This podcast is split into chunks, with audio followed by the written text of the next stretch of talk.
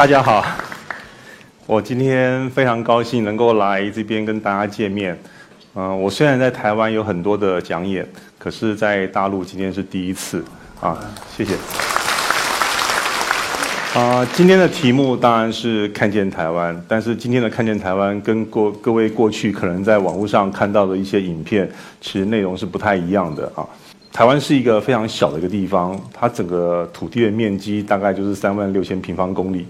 我昨天从台北坐飞机过来，呃，大概我算了一下，大概里程是八百公里啊。那整个台湾从南到北大概就四百公里而已啊。所以啊，台湾面积不大，可是台湾的那个环境呢，确实很非常的丰富的。各位从后面这张卫星影像，你们可以看得见，台湾大概有百分之六十的面积是被森林覆盖的啊，就是高山啊。那丘陵，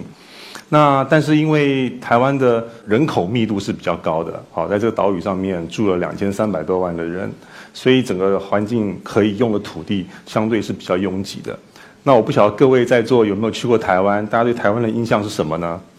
这是台北一零一大楼，它曾经是世界最高的一个大楼啊。或者是大家对一首歌里面的印象，《阿里山的姑娘美如水》啊，这边是阿里山的森林啊。还是大家比较熟悉的一个日月潭，啊，这是一个非常美丽的高山湖泊，啊，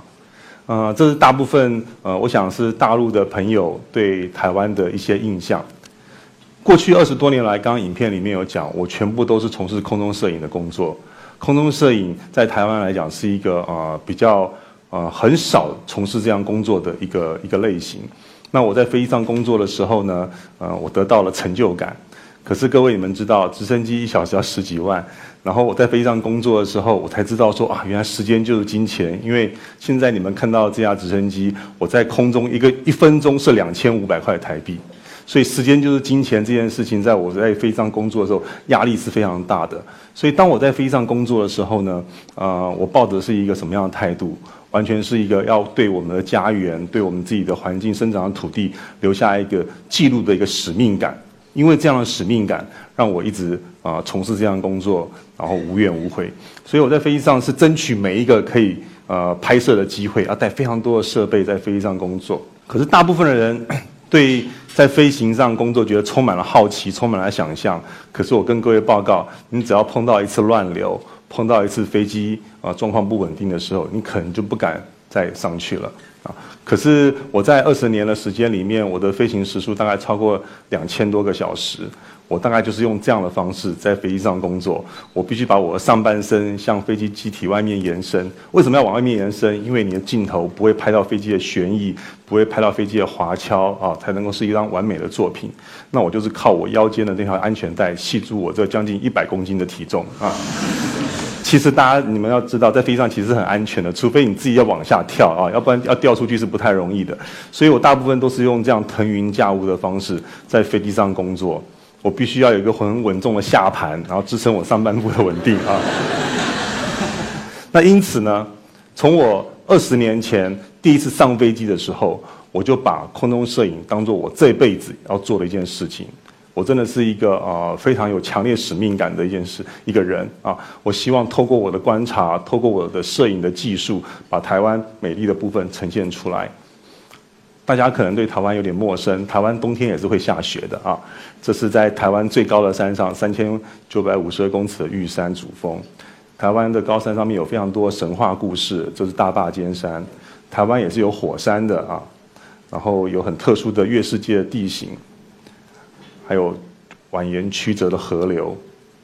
那台湾是一个海岛的一个地区，所以台湾四面环海，海洋资源是非常丰富的，海岸地形也是非常瑰丽的。这是在十六世纪，呃，葡萄牙人的水手经过台湾、经过太平洋的时候，看到台湾的样貌，发出一个赞叹，叫福尔摩沙，就是在这个地方，花莲的清水断崖。你可以看，你可以看到这张照片，它从海平面到两千四百公尺的高山，几乎就是一面大墙一样矗立在太平洋上面。就是台湾的最南端，叫鹅銮鼻。这个半岛完全都是一个珊瑚礁形成的一个岛屿。这个你们一看，你们可能很陌生，可是你应该也看出来，它像一只什么大海龟？对，它叫龟山岛啊，非常可爱啊。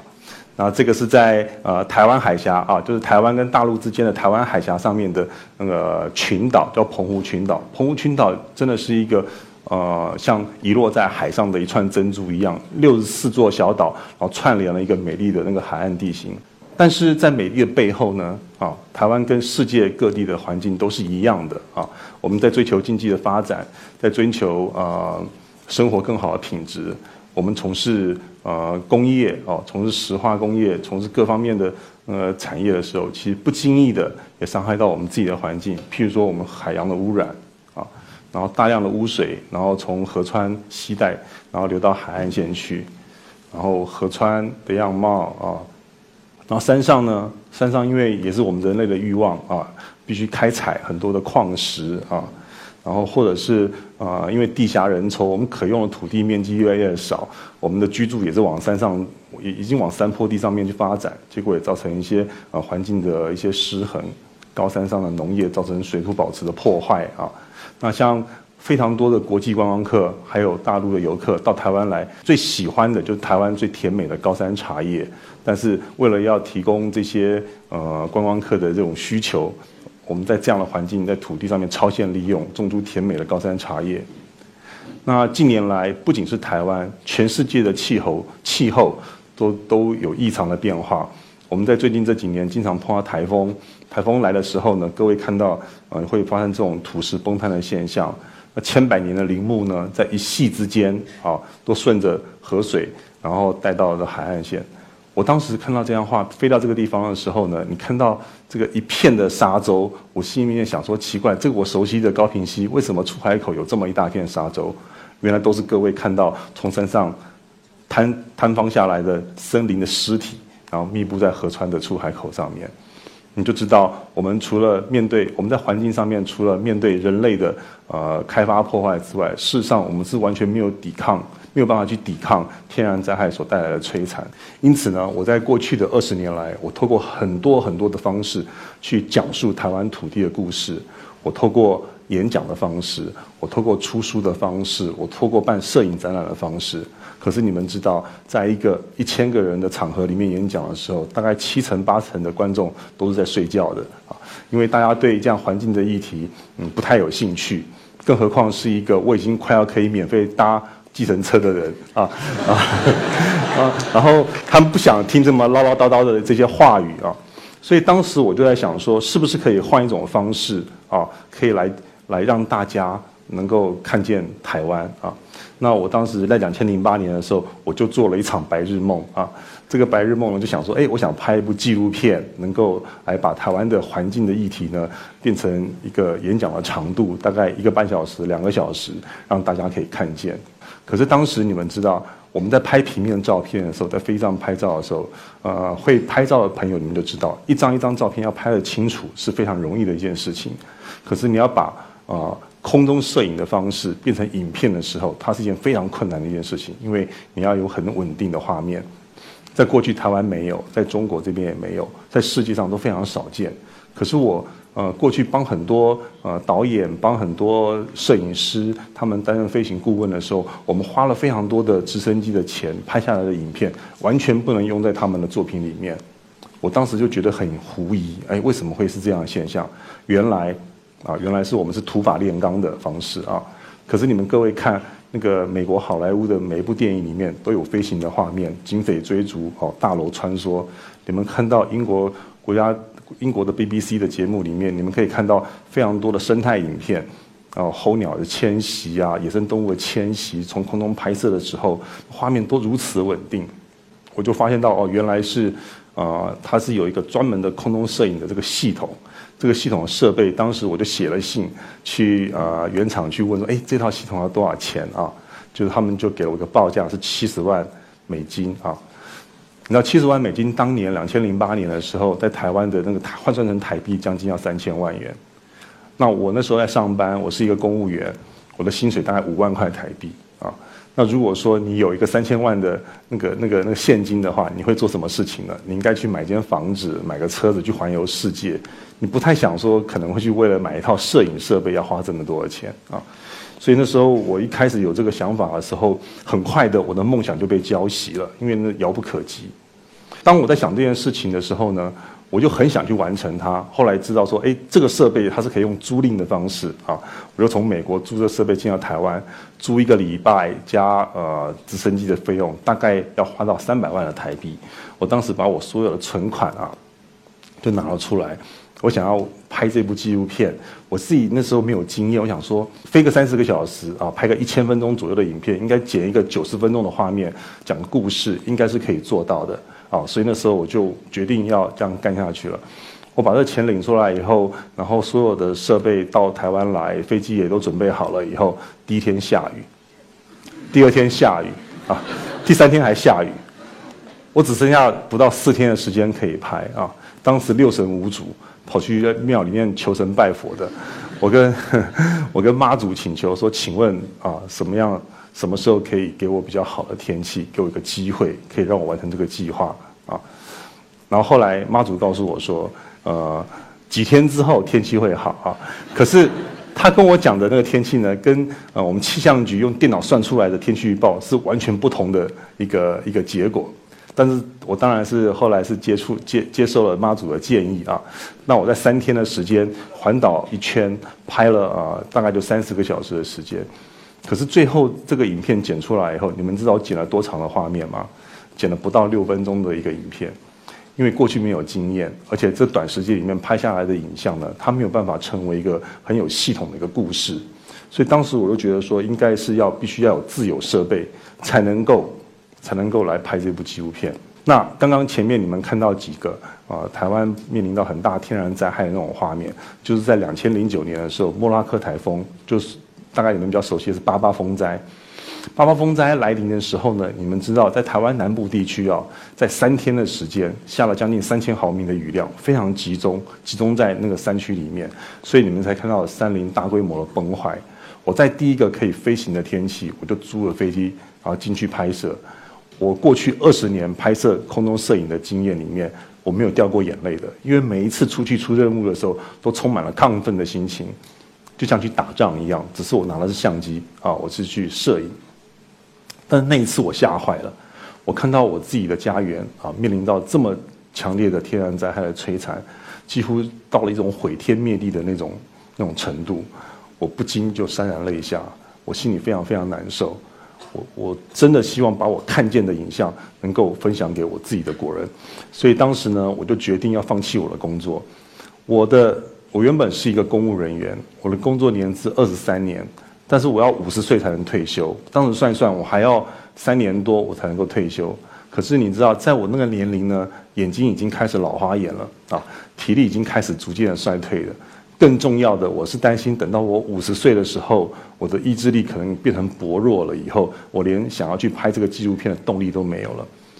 那因此，我决定在我四十七岁那年就放弃了我的退休金，放弃了我的工作及公公职的身份，我就来做这件事情，就来拍《看见台湾》这部纪录片。可是你们知道，一开始的时候真的是万事起头难。我在台湾呢，我的摄影著作超过三十本。啊，我自己以为自己有点小小的知名度，我自己以为我出来，我放弃公职以后，我离开了以后，我要去寻找资金来拍摄这部电影是轻而易举的事情，但是事实不然啊！我到我我离开了呃公职以后，我们去拜访了台湾很多很多就是大型的企业，希望他们能够共襄盛举，来帮忙协助拍摄这部片子。那曾经就有个企业家告诉我说：“你应该自己去赚钱。”赚了钱以后啊，然后然后才去实现你的梦想，而不是你老是跟人家伸手要钱。我们赚的每一块钱也都是辛苦赚来的，为什么要用我赚的钱去实现你的梦想？啊，其实是一件非常挫折的一件一一一番谈话。但他讲的也没有错，因为太这个社会上太多人去跟人家伸手要钱了，所以当时呢，我知道这样子一直虚耗下去是没有办法的。啊，这位你们认识吗？啊，是侯孝贤导演。不仅在台湾，在中国，在世界，他都是一个非常知名的一个导演。他的作品啊，那个在世界上有非常举足轻重的地位。当时呢，我跟他一点都不认识，我去拜访他，然后我把我的想法告诉他，啊，我把我想要拍台湾的那种想法告诉他。可是你知道，在在告诉他之前，我跟很多人讲说，我要拍一个空拍，全部都是你们这边讲航拍啊，全部都是从鸟瞰的方式来拍摄图拍摄这部纪录片的时候，所有人都不相信可以做到，也觉得也不可能，因为没有男主角，没有女主角，直升机飞来飞去，你怎么去吸引观众？哦，得到很多的那种挫折。可是侯孝贤导演呢，他刚好相反啊。他觉得这是一个，不管他能不能得到支持，不管他有没有票房，但是为我们自己成长的环境，为我们自己的土地留下影像的记录，这是一件非常值得去做的事情。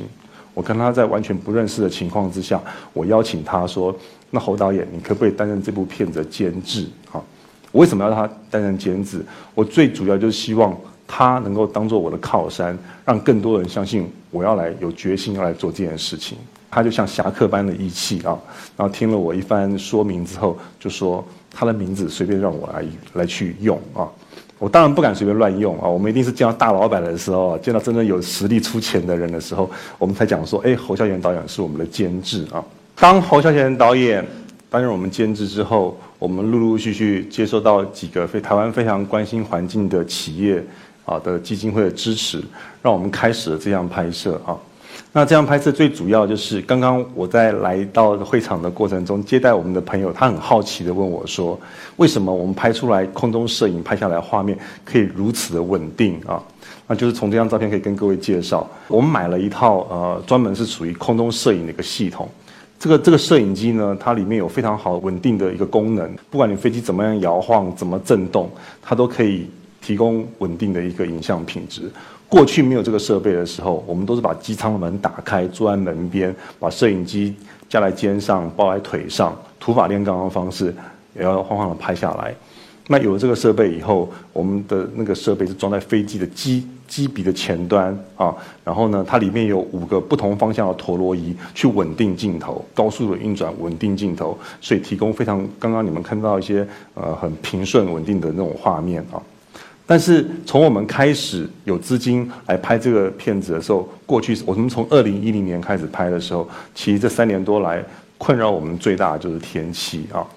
台湾地方小小的，可是台湾的地形非常复杂，由于气候啊，有的时候像呃这边的雾霾也会影响到台湾啊，所以我们花很多很多的时间在等待天气。其实拍环境哦，我讲全世界的环境是没有界限的啊，那个。海海上的垃圾、空气的污染等等的哦，都是互相有关联的。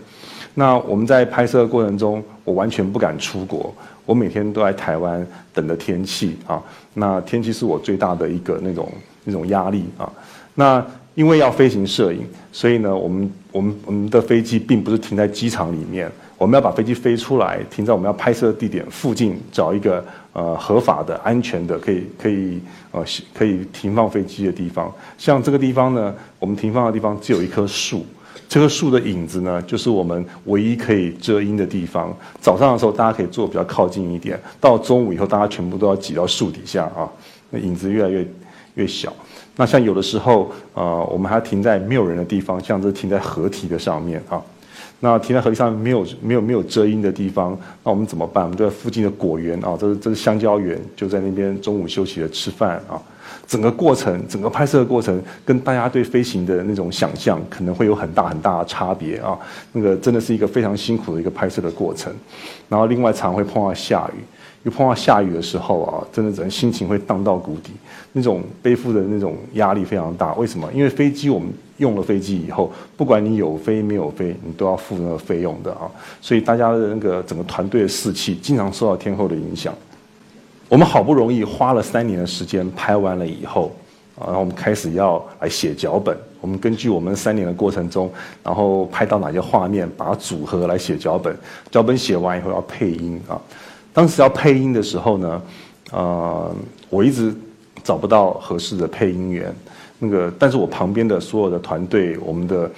呃编剧都认为说，哎，那个导演，这全部都是你自己拍的影片，而且你对台湾的土地认识的这么多，应该要你自己配音啊，而且你你的声音还蛮标准，蛮不错的啊。那时候我被大家拱得飘飘然的啊，那我就真的跑去录音室去配了音啊，结果我发现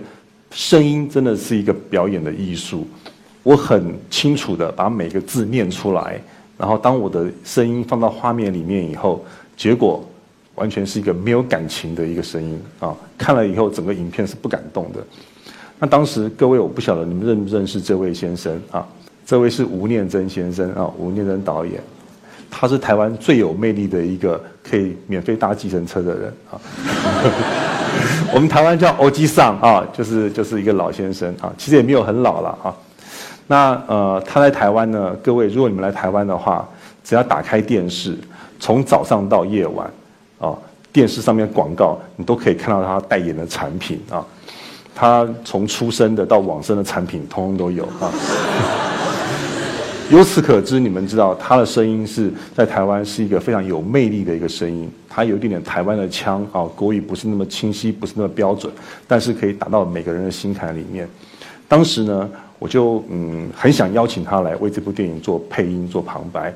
可是你知道，就是因为他是一个广告的非常资深的一个啊导演啊，而且是一个呃。就是应该是要花很多广告代言费用的人啊。那当第一时间我们想要去找他的时候，我们心里面会觉得有点紧张。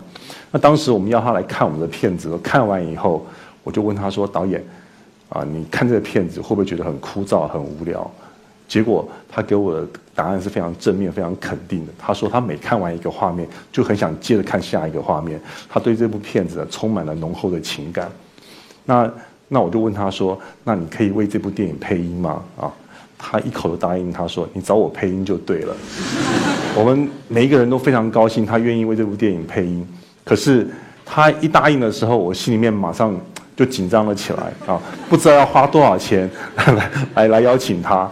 那时候我们的制片啊，那个琼瑶，他马上就顺势就问导演说：“啊，那个导演，那您配音需要钱吗？”啊。